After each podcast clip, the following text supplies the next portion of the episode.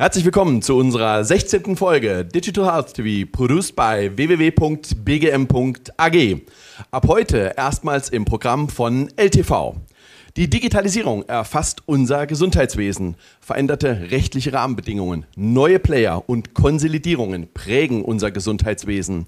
Die elektronische Patientenakte ist eingeführt und erste digitale Anwendungen werden verschrieben. Spannende Zeiten stehen uns bevor. Heute durften wir wieder interessante Talkgäste bei uns willkommen heißen. Bleiben Sie dabei. Mein erster Talkgast am heutigen Tag ist Dr. Peter Aulbach, Head of Technology und Innovation Management Siemens Healthineers. Dr. Aulbach ist Diplom-Ingenieur hier im Maschinenbau mit Schwerpunkt Produktentwicklung und hat in der Medizin geforscht. Er symbolisiert somit die Schnittstelle der Technologie und Medizin.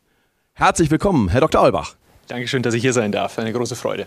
Sehr gerne. Herr Dr. Aulbach, Ihr Unternehmen gehört weltweit zu den führenden Technologieunternehmen, und zwar der alten, aber auch der neuen Welt. Geben Sie uns bitte einmal einen Einblick. Wie sehen Sie in Ihrem Unternehmen die Bereiche Digitalisierung, künstliche Intelligenz im Healthcare-Bereich? Also definitiv äh, sind wir im Wandel begriffen. Ähm, wir glauben, dass wir unser aktuelles Geschäft, also das ja stark, Sie haben das ja eingangs auch in der, in der Einleitung gesagt, durch äh, CT-Geräte, Computertomographen und Magnetresonanztomographen äh, geprägt ist. Das wird es auch weiterhin sein, aber die werden eine andere Rolle spielen. Die werden eher ähm, Wertströme unterstützen, ja, versus äh, einfach nur Bilder machen. Ja, die werden also diagnostische äh, äh, Entscheidungen unterstützen, die werden Therapieentscheidungen unterstützen. Und wozu das Ganze? Wir glauben, äh, einen Beitrag leisten zu können, ähm, das aktuelle Gesundheitssystem, was in weiten Teilen der Welt ja noch eher ein Sick-Care-System ist, weil ganze Bezahlströme und alles darauf ausgelegt sind, erst einen Menschen krank werden zu lassen und dann äh, versuche ich ihn so schnell wie möglich wieder gesund zu bekommen. Also wir wollen das ganze Thema Prävention viel stärker in den Vordergrund rücken und wir wollen Gesundheitspfade optimieren. Ja, das, wir haben ja auch eine Industrievergangenheit und Prozessoptimierung liegt in unseren Genen und das sind Prozesse, die man optimieren kann und wir glauben, wir haben da einen großen Share of Wallet. Vielen herzlichen Dank. Sehr, sehr gerne. Der zweite Gast in unserer heutigen Sendung ist Dr. Sven Jansen, Vorstand Noventi Health SE. Dr. Jansen studierte Biochemie und molekulare Medizin an der Harvard Medical School in Boston.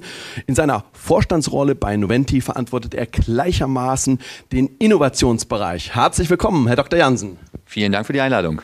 Sehr gerne. Herr Dr. Jansen, Sie sprechen nicht von Mitbewerbern, Konkurrenten, sondern von Frenemies. Was hat der deutsche Gesundheitsmarkt aus Ihrer Sicht mit Games of Thrones zu tun? Warum sollten wir reflektieren, welche internationalen Player bei uns aktiv werden? Also erstmal finde ich das ganz toll, dass Sie mein Lieblingszitat rausgegriffen haben, nämlich Games of Thrones. Da heißt es nämlich in Games of Thrones, der Feind steht vor unseren Toren. Im Gesundheitswesen steht der Feind aber schon im Vorgarten. Jetzt ist die Frage, wer ist dieser Feind? Hm, da gibt es drei. Nummer eins, die großen Tech-Player. Google kooperiert mit dem Bundesgesundheitsministerium. Das wurde jetzt zwar gestoppt, aber schauen wir mal, wie es ausgeht.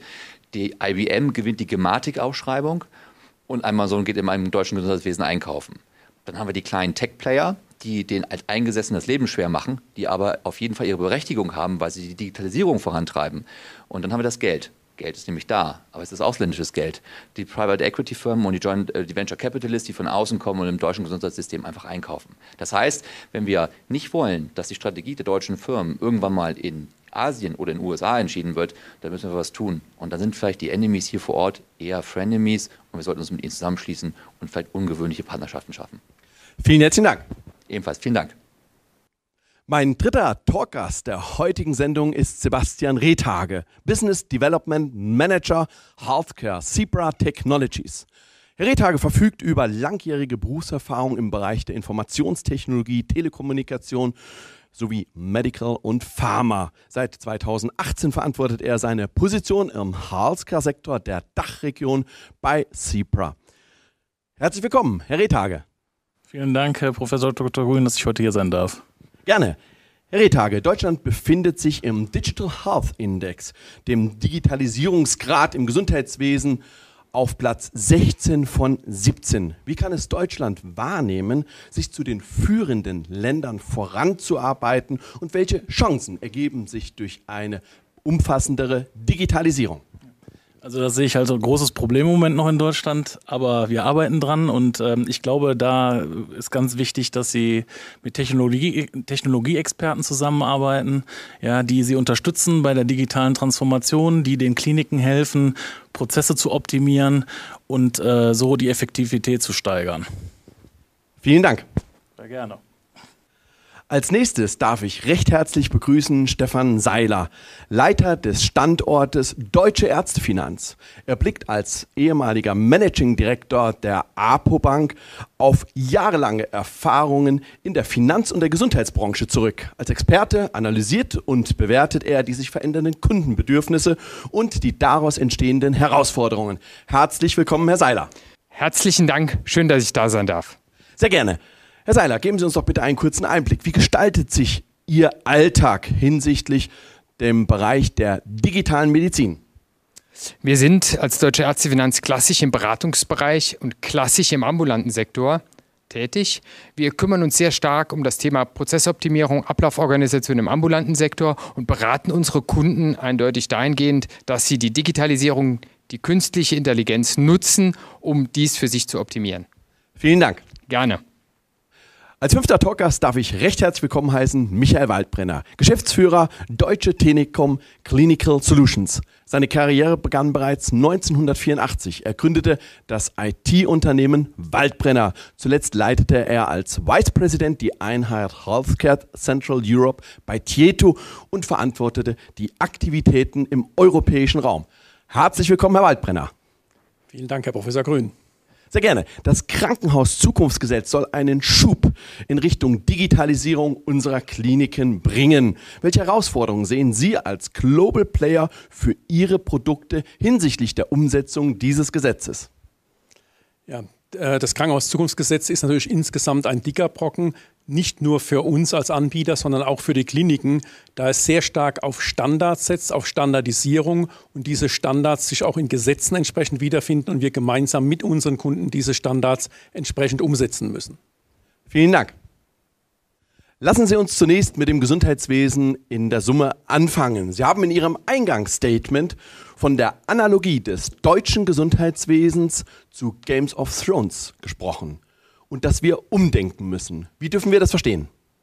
Also, ich hatte davon berichtet, dass wir genau zur Analogie zu Games of Thrones, dass der der Feind schon vor den Toren steht, aber eigentlich steht er schon im Vorgarten, gerade wenn man sich das Gesundheitswesen anguckt und die ausländischen Player, die bei uns am Markt unterwegs sind. Wir müssen aber auch darauf achten, dass wir eigentlich umdenken müssen, eher in eine Netzwerkorganisation, eher in Communities denken, nicht in den tradierten Strukturen, die wir bis heute vorliegen haben. Da die Innovationsgeschwindigkeit, die wir haben zurzeit, es niemand alleine schafft, dagegen anzukommen. Da müssen wir Allianzen bilden, da müssen wir Partnerschaften bilden, da müssen wir gemeinsam arbeiten. Deswegen sagte ich ja, wir müssen umdenken, weg von Enemies hin zu Frenemies. Wir müssen ungewöhnliche Themen angehen, um auch ein bisschen Vorsprung zu bekommen. Daher meine These, Games of Thrones kann uns eigentlich nur ein sehr guter Wegbegleiter sein auf diesem Weg. Die Pandemie ist als Treiber im Rahmen der Digitalisierung anzusehen und erzeugt einen Pull-Effekt. Können Sie uns einmal einerseits kurz hierzu Stellung beziehen und andererseits einmal die Themen E-Rezept, Joint Venture und Ihr Projekt kontaktlos erläutern. Sehr gerne. Also ich glaube, niemand steht so im Fokus wie unsere Firma gerade, wenn es um das Thema Pandemie und Pull-Effekt geht, weil wir rechnen im Jahr 82 Millionen Rezepte ab. Das sind fünf Tonnen Papier im Monat. Ähm, und wir wissen, es wird in einem Jahr das E-Rezept kommen. Das heißt, unser Businessmodell wird wegfallen. Wir sind also heute ein klassischer Nokia- oder Kodak-Fall. Das Gute ist, wir wissen, dass wir ein klassischer Nokia- oder Kodak-Fall sind. Die wussten es nämlich nicht. Das heißt, wir können jetzt reagieren. Wir können anfangen, wie ich eben schon sagte, ungewöhnliche Partnerschaften zu schmieden. Wir tun das. Kurz vor Weihnachten hat das Kartellamt uns zugestanden, eine Partnerschaft mit der Phoenix Group einzugehen. Wir haben das Portal gesund.de vor ungefähr zwei Wochen gelauncht. Also eine Plattform, wo man nicht nur Medikamente bestellen kann, sondern halt auch einen Physiotherapietermin machen kann, wo man für seine Mutter, die 800 Kilometer entfernt wohnt, einen Rollstuhl im Sanitätshaus bestellen kann. Das wird dann geliefert. Also alle Fragen rund um Gesundheit aus einer Hand. Das gab es noch nie, ist aber auch etwas, wo wir sagen, das kann auch Amazon nicht. Das heißt, man muss anders denken und die Basis dafür ist das Thema äh, kontaktlos berühren, ein Projekt mit der Technikerkrankenkasse, das wir Ende März letzten Jahres gelauncht haben, wo es darum, wo es darum ging, zum Anfang der Pandemie Covid-19 positiv und Covid-19 Verdachtsfälle über eine Videosprechstunde mit ihrem Arzt in Kontakt treten zu lassen. Der hat ein E-Rezept ausgestellt, hat es aufs Handy geschickt, der, hat, der Patient hat das Handy oder das E-Rezept vom Handy genommen, an die Apotheke geschickt und die Apotheke hat idealerweise das Medikament denen nach Hause geschickt. Das heißt, keine Kontaktwege, äh, weder in der Arztpraxis konnte man sich anstecken, weder in der Apotheke noch auf dem Weg dahin. Ich denke, so müssen wir denken, nur gemeinsam können wir es schaffen. Herr Dr. Olbach, nachhaltige Veränderungen treffen auf ein Beharrungsvermögen unseres Systems und auch der Handelnden. Sie selbst sind für einen international großen Konzern tätig. Welche Herausforderungen sehen Sie bei Ihrem Unternehmen im Gesundheitsumfeld?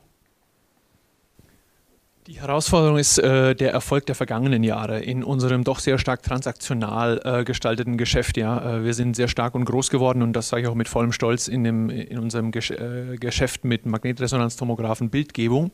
Und die Herausforderung, die wir jetzt sehen in der Digitalisierung, ist genau das, was mein Vorredner Dr. Jansen sagt. Ja. Allianzen schmieden. Es geht um das Thema Vernetzung, digitale Chancen und nicht digitale Risiken in den Vordergrund stellen. Da gehört ein Stückchen Mut dazu, auch ein Umdenken. Geschäftsmodelle ändern sich ja weg weg vom transaktionalen Geschäft hin zu skalierbaren Lösungen. Äh, ich bin zuversichtlich, dass unser Unternehmen das mit innovativen Kunden, weil nur mit denen können wir das erarbeiten und die äh, können auch diesen Weg mit uns gehen, weil sind die erfolgreich, sind wir es und umgekehrt. Und äh, erste Lösungen, die wir auf diesem Weg haben, ermuntern uns da auch aggressiv weiter voranzuschreiten. Wir haben bereits digitale Lösungen, die KI-basiert sind. Äh, in den Expertenrunden kann man darüber mehr erfahren und äh, das stimmt uns zuversichtlich, dass wir dieses Innovators Dilemma meistern.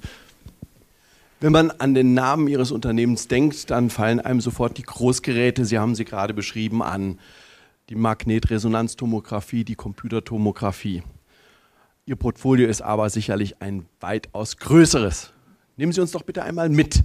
Welche Produkte und welche Lösungen gibt es bereits im Umfeld der Digitalisierung und der künstlichen Intelligenz? Und ordnen Sie diese bitte einmal hinsichtlich ihrer Bedeutung ein.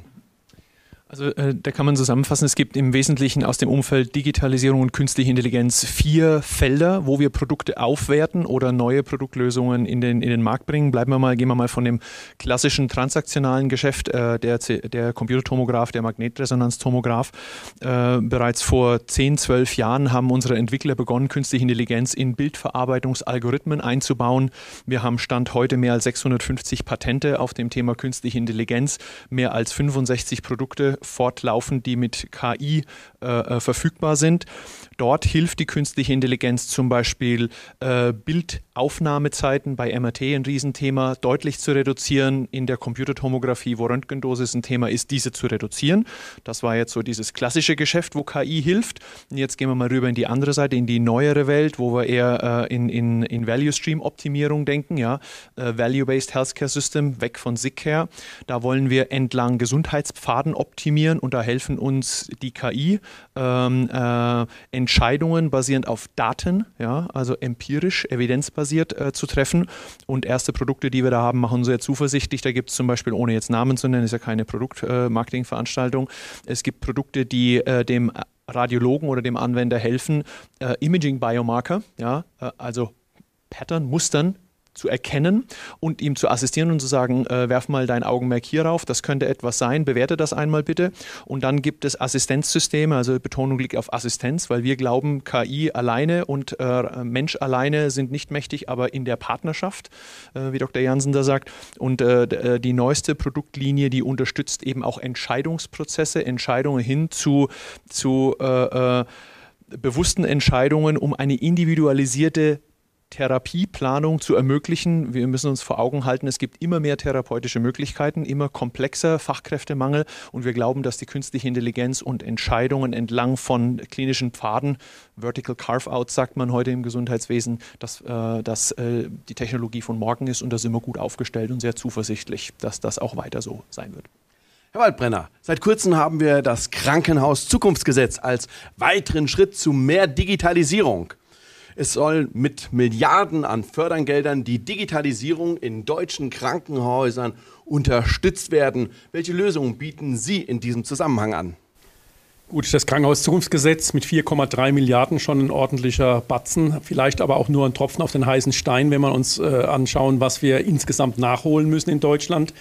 Ähm, wie meine Vorredner gesagt haben, das Krankenhauszukunftsgesetz unterstützt genau solche Dinge. Clinical Decision Support ist einer der Fördertatbestände. Ganz klar, äh, es gibt elf davon. Einer ist eher baulich, die anderen sind alle IT-lastig. E-Rezept, also alles, was mit E vorne beginnt, äh, sind auch äh, typische Bausteine des Krankenhauszukunftsgesetzes.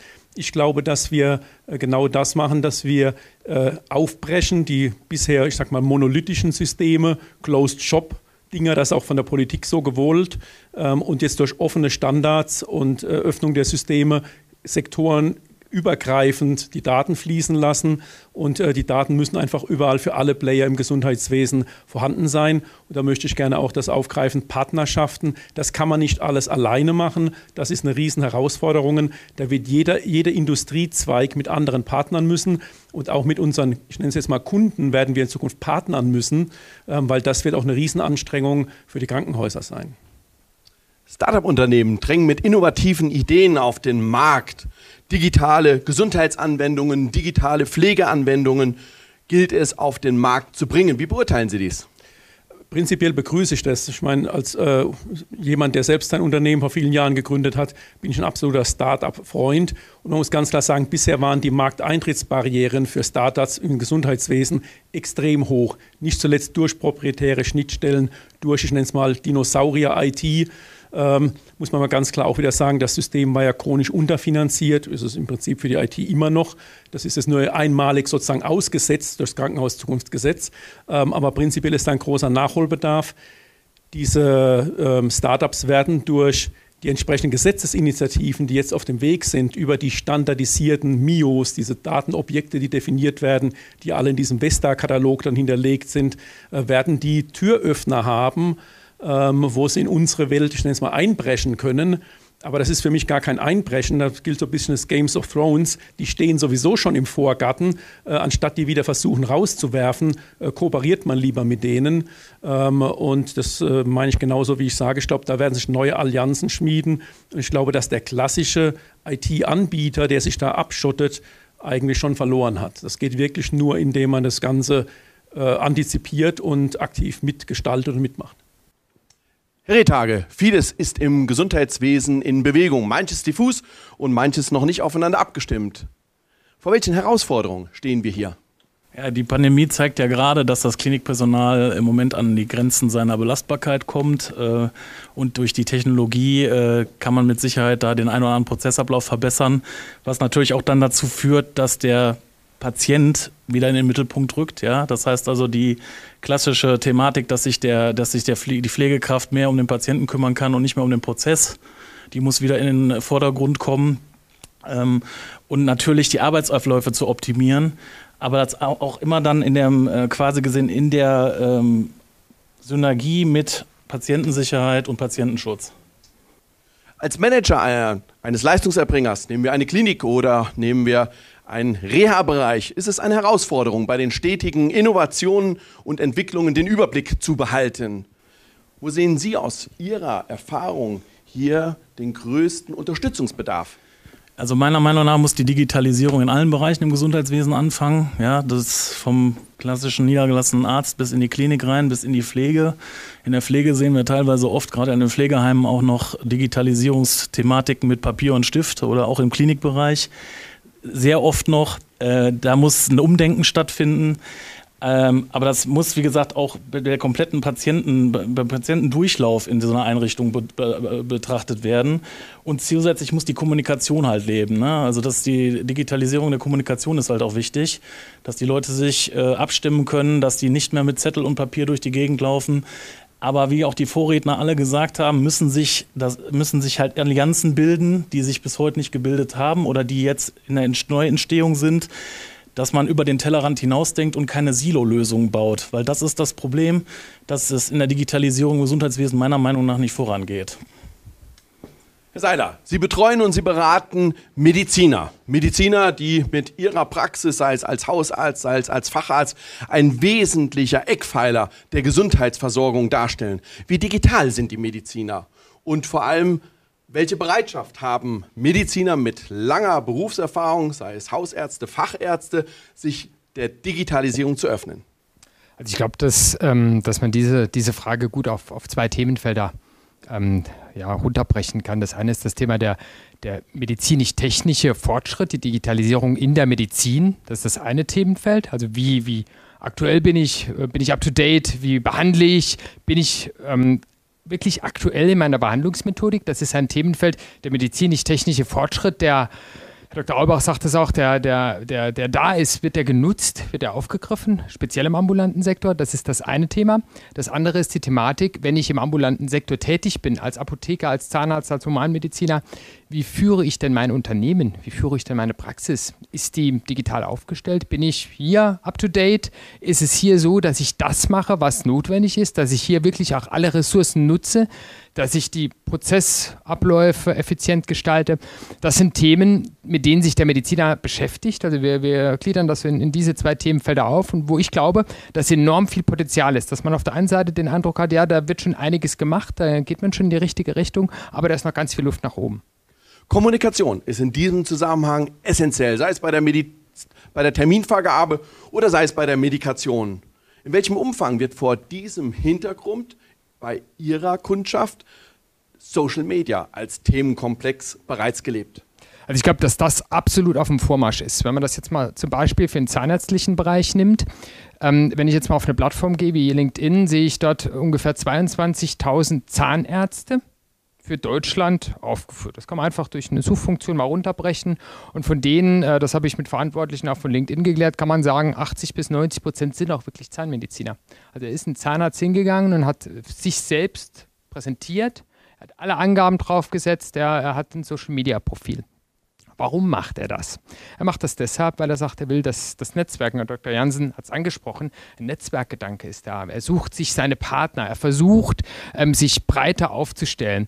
Er ähm, sucht unter Umständen auch einen Zugangsweg, der den, nicht den herkömmlichen Zugangswegen entspricht, die er bisher kannte. Also ganz klassisch Medien, Literatur, auch die ein oder andere Institution, die er bisher für Fragestellungen konsultieren konnte, das gibt es nicht mehr, sondern er guckt, was läuft denn da am Markt ab wenn man zum Beispiel das ein oder andere Unternehmen beobachtet, das die Online-Terminvereinbarung in Deutschland versucht neu aufzuziehen. Und wenn man dann auch sieht, äh, wie sich der Arzt dafür öffnet, wie lange hat man dafür gebraucht, ein ganz, ganz profanes Thema eigentlich, dass man online einen Termin vereinbaren kann, was man in anderen Branchen ähm, fortlaufend machen kann. Also ich glaube, da ist, ist ganz viel Bewegung drauf und da ist Social Media eine ideale Plattform oder sind die Social Media Plattformen ideale Möglichkeiten, um sich dort zu informieren, um sich auszutauschen und ich sage mal teilweise unter Umständen nicht die letztendliche, aber auch teilweise neutrale und sehr breit gefächerte Meinungen zu erhalten.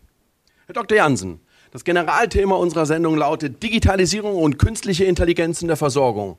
Wie bereitwillig ist der Bürger, den Schritt von der Blut zur Datenspende zu vollziehen?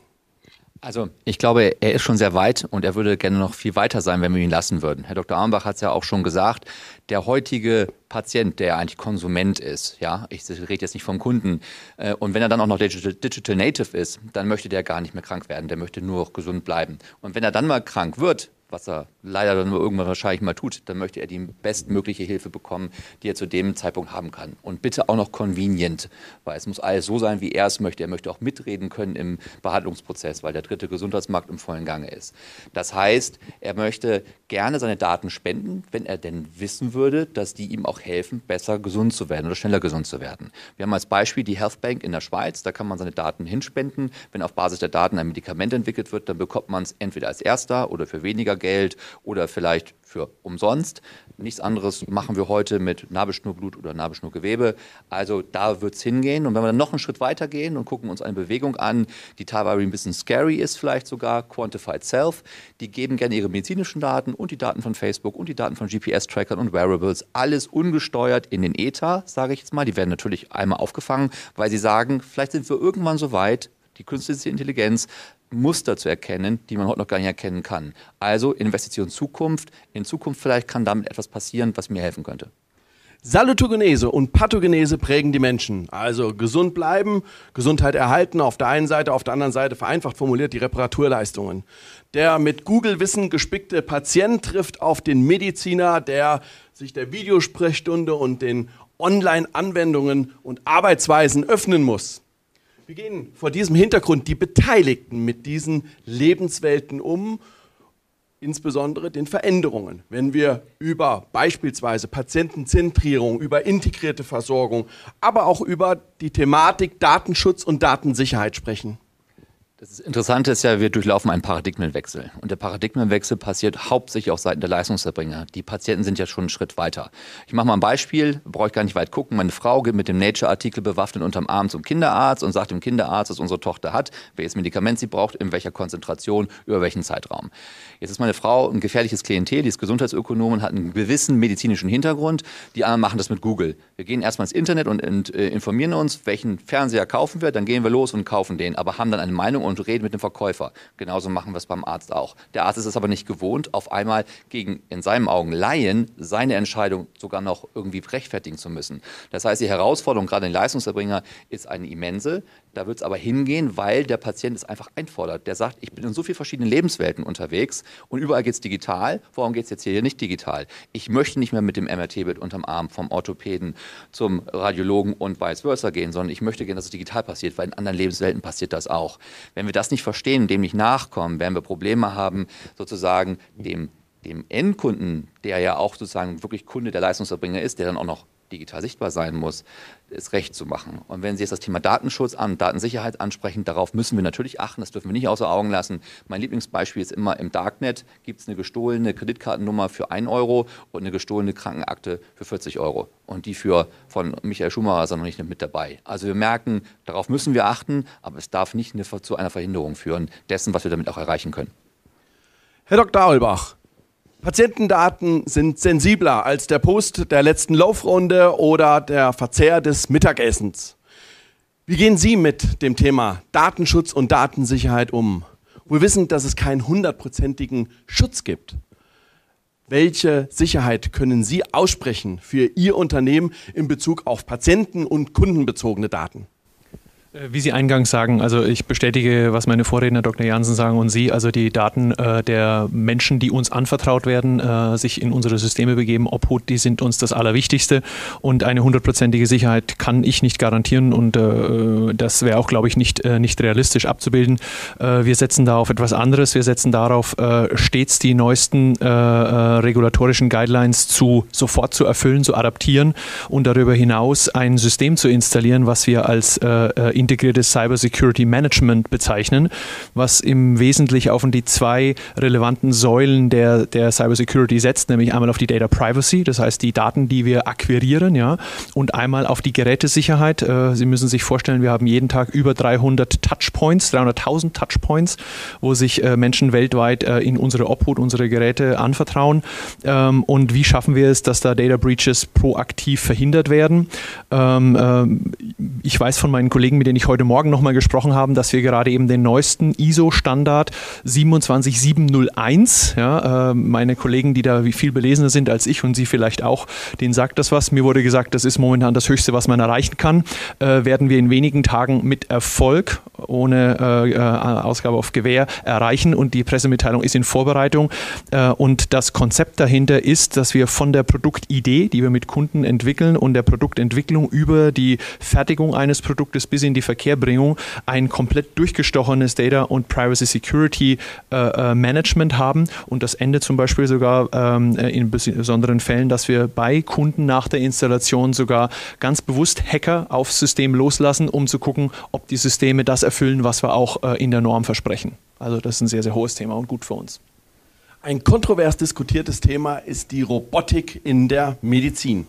Hier einerseits unter den Aspekten der technischen Möglichkeiten, der Ethik, des Themas des Personalmangels, aber auch der rechtlichen Aspekte, wie beispielsweise der Frage der Haftung bei Fehlbehandlungen im Zusammenhang mit dem Einsatz von Robotern.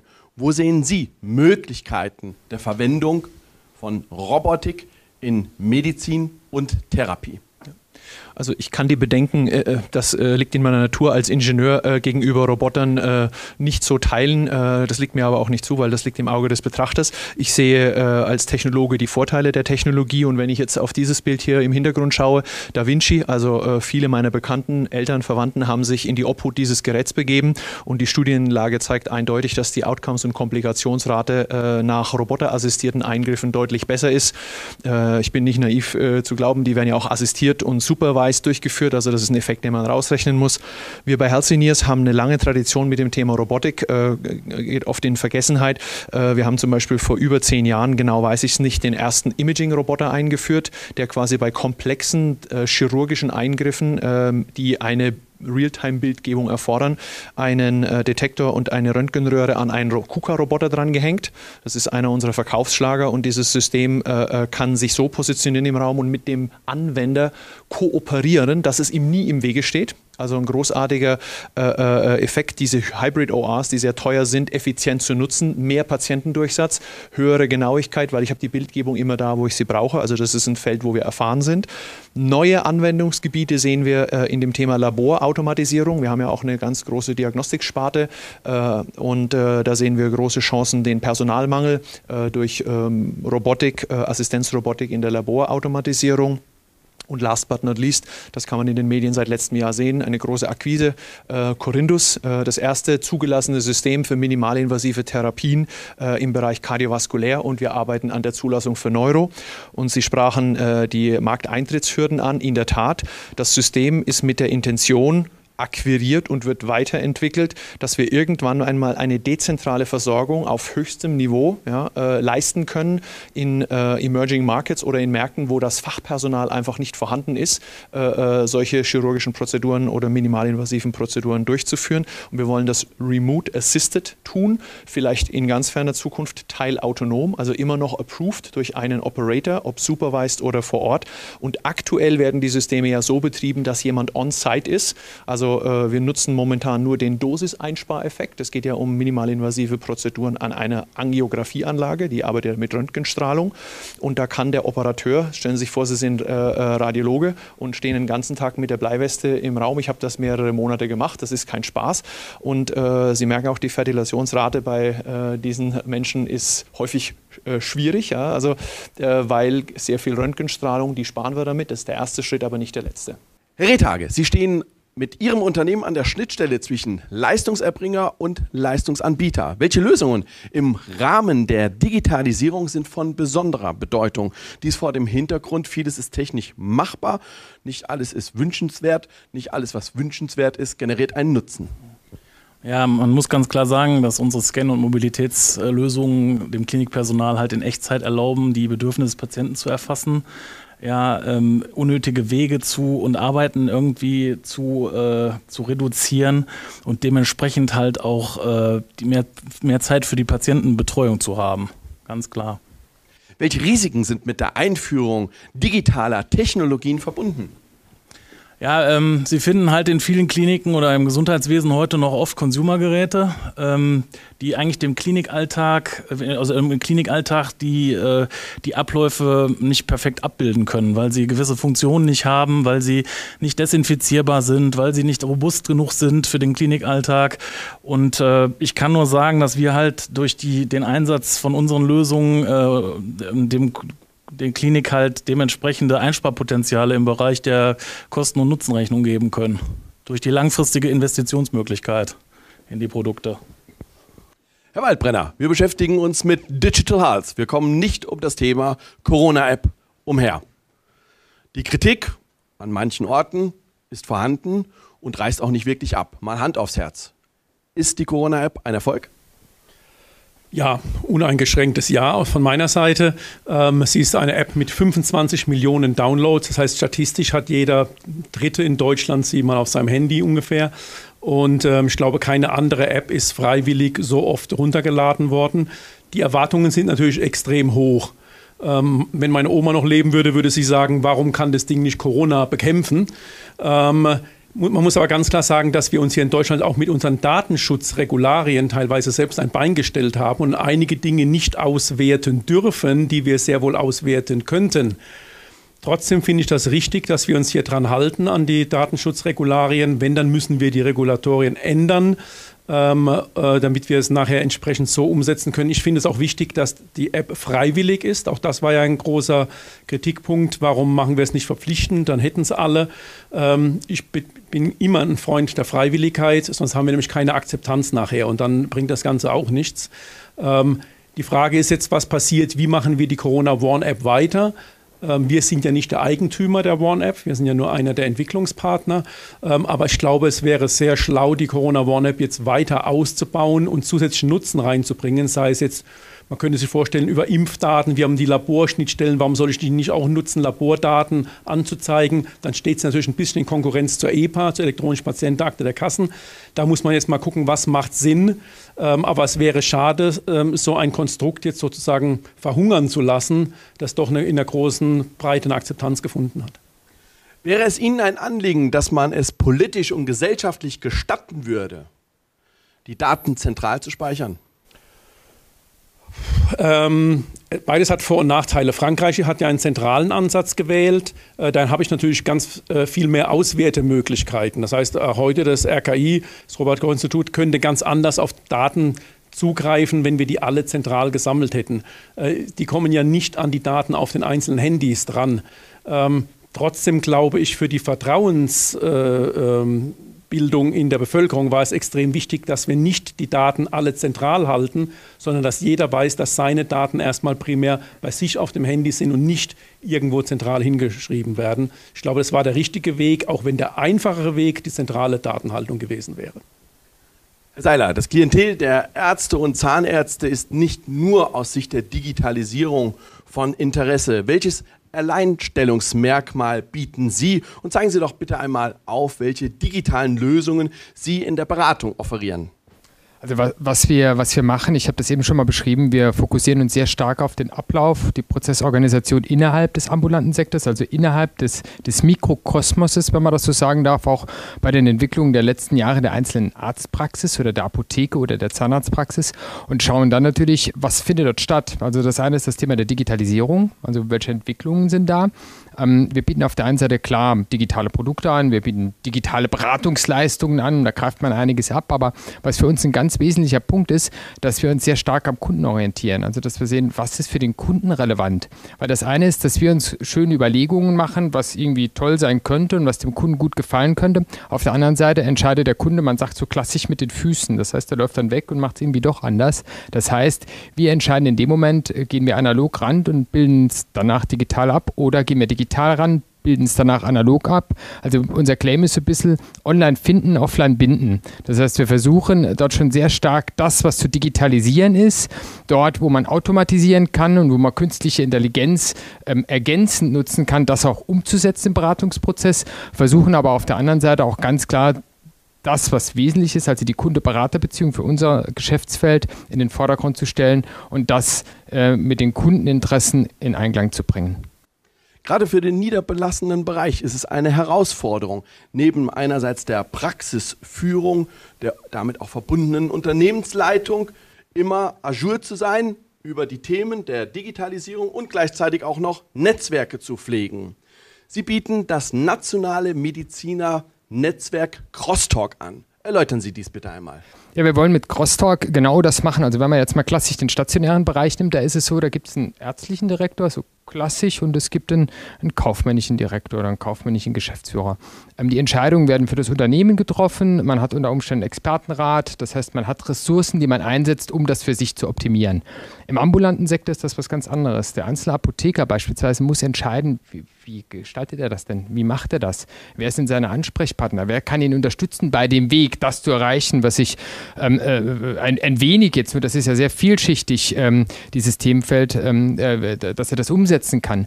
Und da versuchen wir mit Crosstalk, also eine Plattform zu bilden, die auf der einen Seite Informationen liefert, die Networking, also sehr professionelles, sehr breit gefächertes und mit einer Plattformökonomie auch ausgestattetes Networking anbietet. Und wir bieten Veranstaltungen, wo wir halt sagen, da wollen wir gar keine Grenze ziehen, die, die beginnen mit, mit äh, klassischen Workshops, die gehen weiter auf Monologvorträge, ähm, wo wir das anbieten möchten, dass derjenige, der im ambulanten Sektor tätig ist, sich teilweise auch neutral, aber sehr transparent informieren kann, Zugangswege findet, analog und digital, und für sich Lösungen findet, die Themenstellung, die er hat, ähm, idealerweise in seinem Sinne ähm, auf den Weg zu bringen. Lassen Sie uns zu unserer Schlussrunde kommen. Herr Dr. Jansen, Daten sind das Gold und die Währung der Zukunft. Diese Aussage teilen nicht wenige Menschen. Wir begegnen einerseits GAFA, Google, Amazon, Facebook, Apple und den entsprechenden Partnern aus China. Wie beurteilen Sie diese Situation vor dem Gesamtkontext der Daten das Gold der Zukunft sind? Also ich denke, was die Diskussion heute gezeigt hat, ist, dass der deutsche Gesundheitsmarkt in einem brutalen Wandel ist. Ja, wir haben auf der einen Seite die Player, die von außen kommen, die Tech-Giganten, die kleinen Disruptoren, aber auch das Geld von Private Equity und Venture Capital.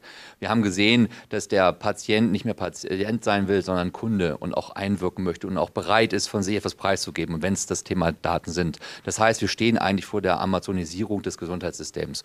Und vor diesem Hintergrund haben Sie natürlich recht. Jeff Bezos hat gesagt, Data is the currency of the future. Ich glaube, glaube, es ist eher die Information, die man aus den Daten rauszieht, dann das Wissen, was man damit generiert und dann den Mehrwert, den man dem Kunden geben kann. Das heißt, wir müssen das alles kombinieren und dann bin ich wieder bei meinen Partnerschaften, die ich am Anfang angesprochen habe. Ich glaube, wir brauchen außergewöhnliche Partnerschaften, ungewöhnliche Partnerschaften. Umso ungewöhnlicher, glaube ich, sogar umso besser. Und ich glaube, am Ende ist es das, und das hatten wir auch schon ein paar Mal angesprochen, das hybride Modell. Ja, also offline und online zu kombinieren, um das zu liefern, was der Patient haben möchte. Herr Dr. Aulbach, Sie sprechen nicht nur Chinesisch, Sie sind auf den Märkten dieser Welt unterwegs. Nehmen Sie uns doch einmal mit nach China gedanklich und schildern Sie uns einmal, wie werden die Themen Digitalisierung, künstliche Intelligenz dort behandelt und diskutiert.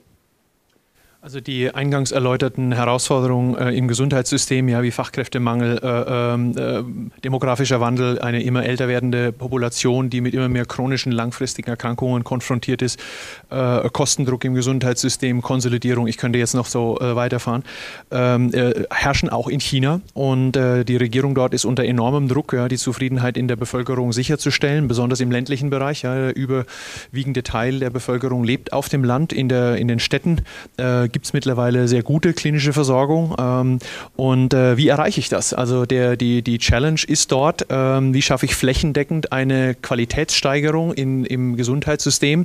Man würde jetzt sagen, nach dem Pareto-Regel, ja, wie kann ich mit wenig Aufwand möglichst viel Value liefern, Wert liefern dort und äh, dort umarmt man und das finde ich nachahmenswert und, und äh, äh, ähm, äh, vielleicht sollte man in Deutschland hier und da mal gucken, was man davon lernen kann. Die, dort umarmt man neue Technologien und prüft mal, was sie für einen Wert haben, weil alles in der Entwicklung äh, der Menschheitsgeschichte hat zwei Seiten. Ja? Also wir wissen auch, Sprengstoff äh, wurde mit einem hehren Ziel entwickelt, man kann es aber auch für andere Dinge verwenden. Ich glaube, das Gleiche ist mit Daten und künstlicher Intelligenz auch so. Es wird das eine geben und das andere. Die Frage ist, auf welche Seite wollen wir blicken und und in China, um die Frage zu beantworten, hat man sich entschieden. Über die Beweggründe will ich jetzt nicht philosophieren, das steht mir nicht zu, aber dort steht man dem Thema Datenschutz anders gegenüber.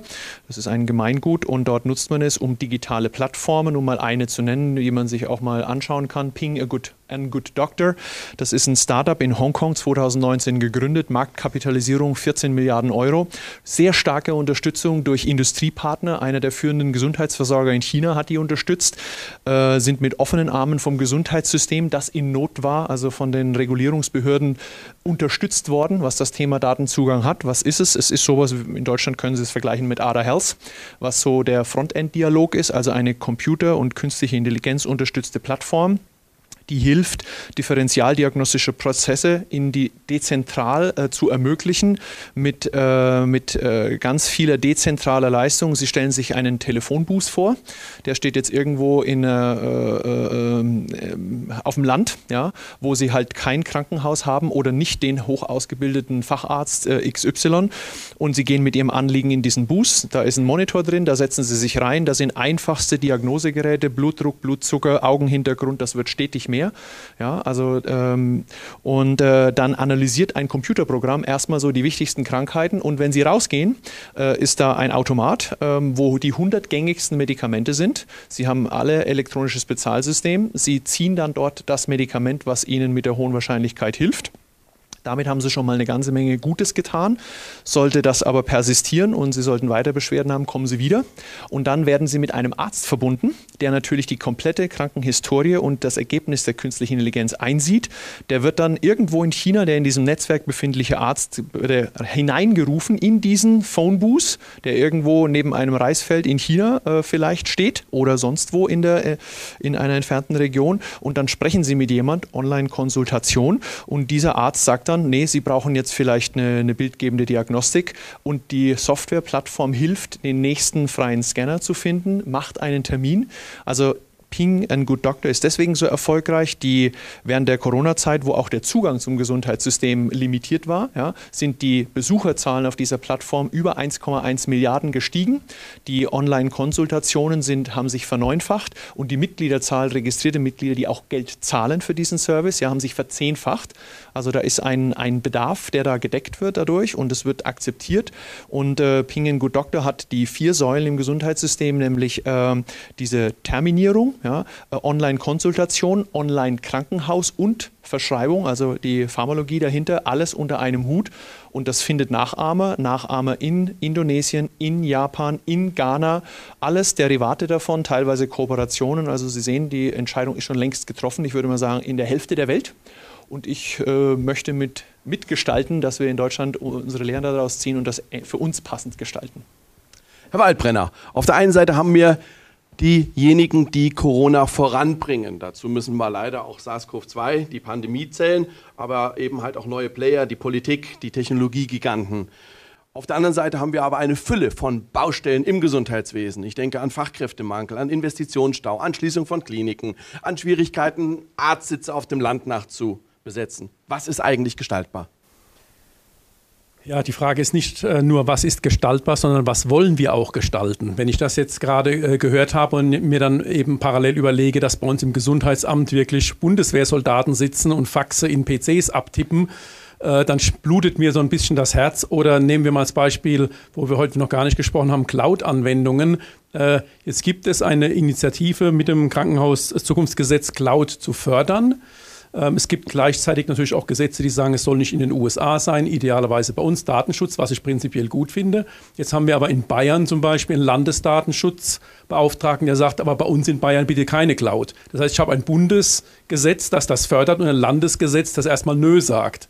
Äh, wie bringen wir das in Einklang? Ich glaube, da müssen wir bei uns noch sehr viel harmonisieren, sehr viel diskutieren. Wenn wir das machen wollen, sitzen wir noch eine Woche hier.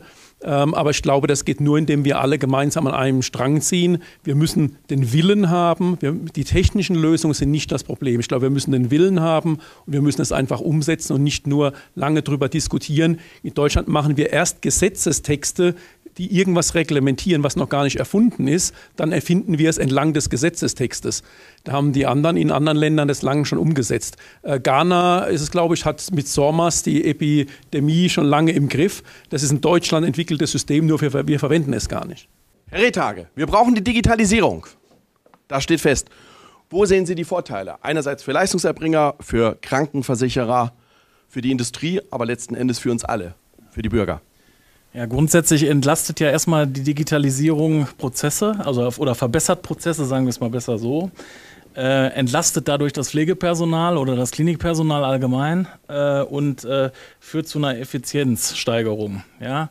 Darüber hinaus ähm, werden die, äh, werden die, hat, hat das Pflegepersonal mehr Kontrolle oder beziehungsweise mehr Zeit für den Patienten, kann sich um den Patienten besser kümmern, kann sich um die, äh, um die äh, Wehwehchen kümmern, beziehungsweise auch mal äh, ein bisschen guten Zuspruch äh, tätigen. Ja, und ähm, aber immer unter dem Mantel, wie gesagt, der Patientensicherheit, das ist das A und O, wie gesagt, und das geht halt mit einer eindeutigen Patientenidentifikation.